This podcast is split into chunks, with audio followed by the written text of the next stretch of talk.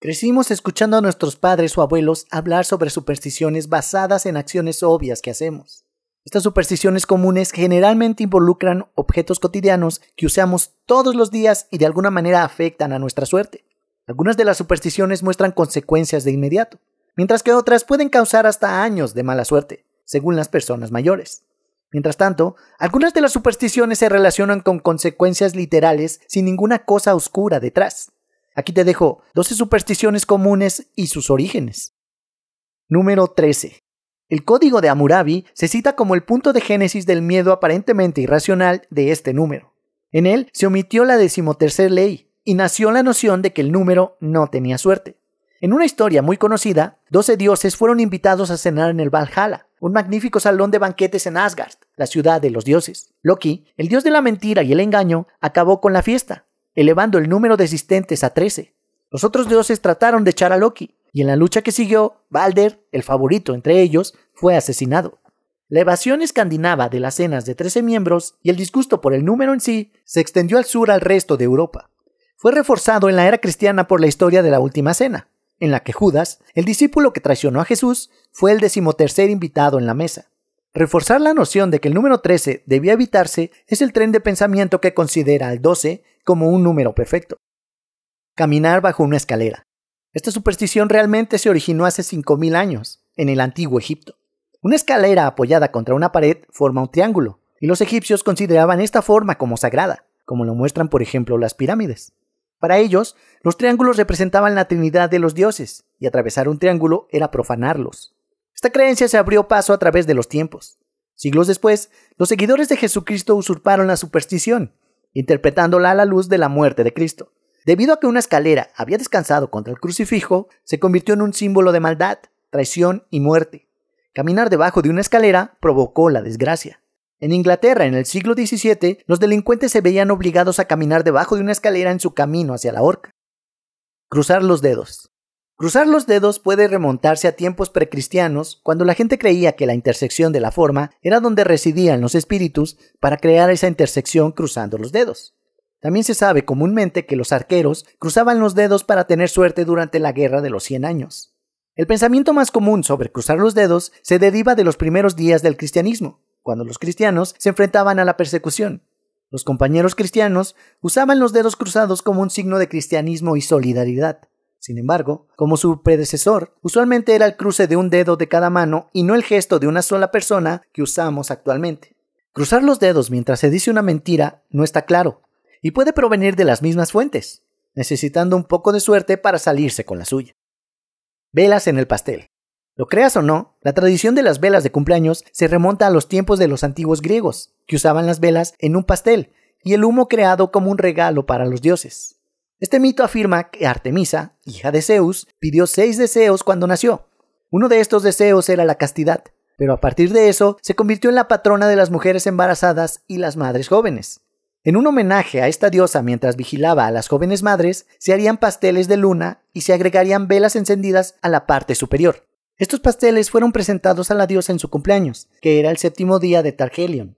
La cereza del pastel, por así decirlo, de nuestra tradición moderna de apagarlas de una sola vez proviene de la práctica de apagar las velas del pastel de luna de una sola vez, enviando la mayor cantidad de humo y haciendo un homenaje a la diosa adorada. Tocar madera. ¿Qué haces si dices algo en voz alta que quieres que se haga realidad? Tocas madera. Es extraño, pero de todas las supersticiones en esta lista, esta es una de las que todavía se hace más comúnmente por reflejo. La razón por la que la gente toca madera proviene de la creencia pagana de que los buenos espíritus vivían en los árboles. Para obtener algo que deseas, pedir protección o mostrar gratitud, debías tocar el árbol para comunicarte con el espíritu. Por otro lado, algunas personas creían que tocabas madera para alejar a los malos espíritus. Los cristianos vieron la madera como un símbolo de la cruz de Cristo. Otras personas argumentan que la superstición se remonta a un juego infantil del siglo XIX, donde los niños tocaban madera, ya sea de una casa, puerta o árbol, para evitar ser atrapados. Abrir paraguas en interiores. Aunque algunos historiadores rastrean tentativamente esta creencia hasta los tiempos del antiguo Egipto, las supersticiones que rodeaban las sombrillas de los faraones eran en realidad bastante diferentes y probablemente no guardaban relación con la de hoy en día sobre la lluvia. La mayoría de los historiadores piensa que la advertencia contra el despliegue de paraguas en el interior se originó mucho más recientemente, en la Inglaterra victoriana.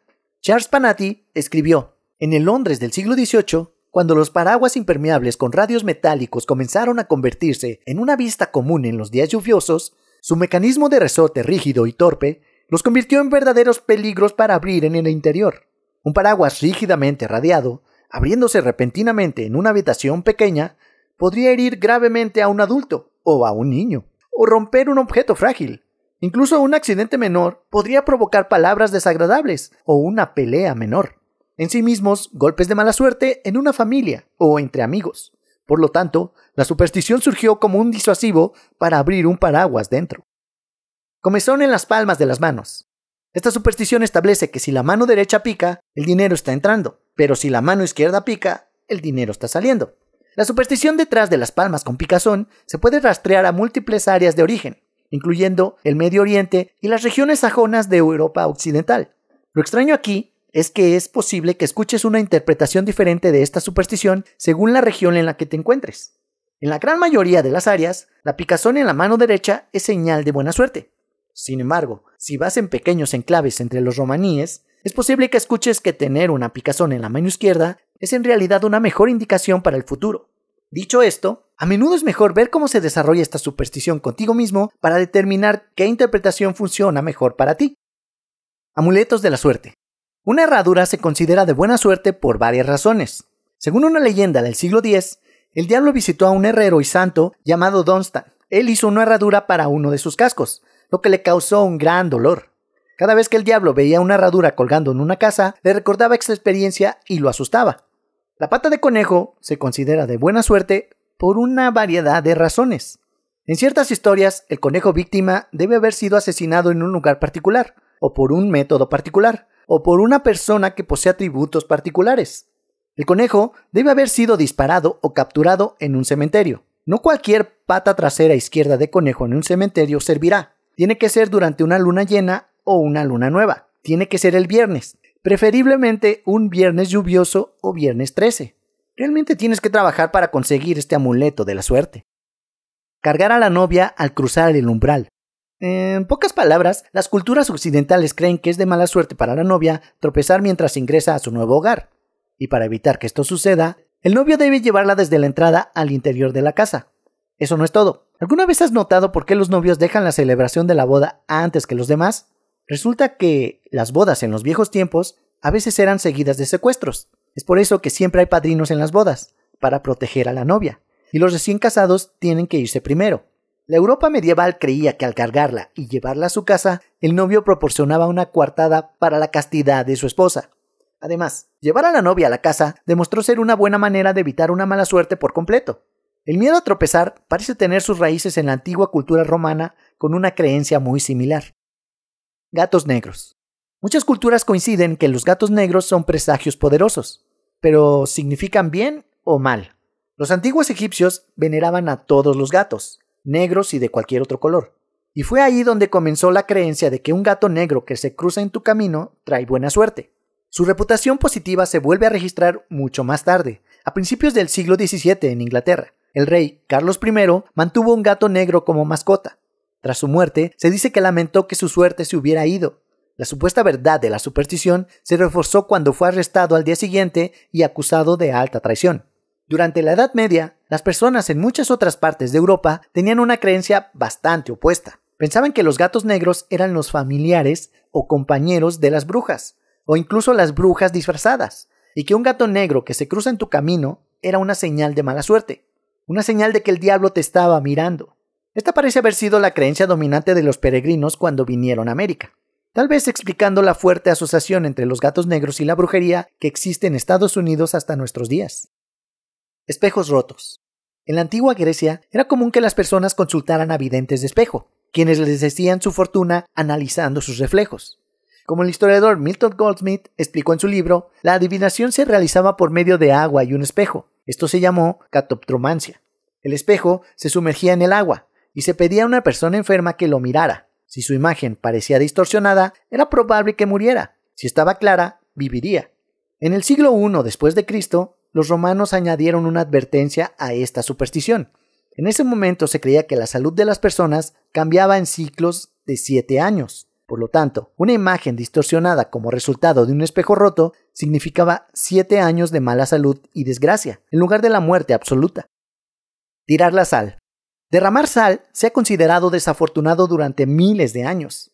Alrededor del 3500 a.C., los antiguos sumerios comenzaron a anular la mala suerte de la sal derramada arrojándola sobre sus hombros izquierdos. Este ritual se extendió a los egipcios, los asirios y más tarde a los griegos. La superstición, en última instancia, refleja la cantidad de personas que apreciaban y aún valoran la sal como condimento para la comida.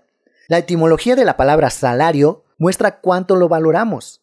Según Panati, el escritor romano Petronio, en el Satiricón, originó la frase no vale su sal, como una forma de humillación para los soldados romanos, a quienes se les otorgaron asignaciones especiales para las raciones de sal, llamadas salarium, dinero de sal, siendo este el origen de nuestra palabra salario. Eso es todo amigos.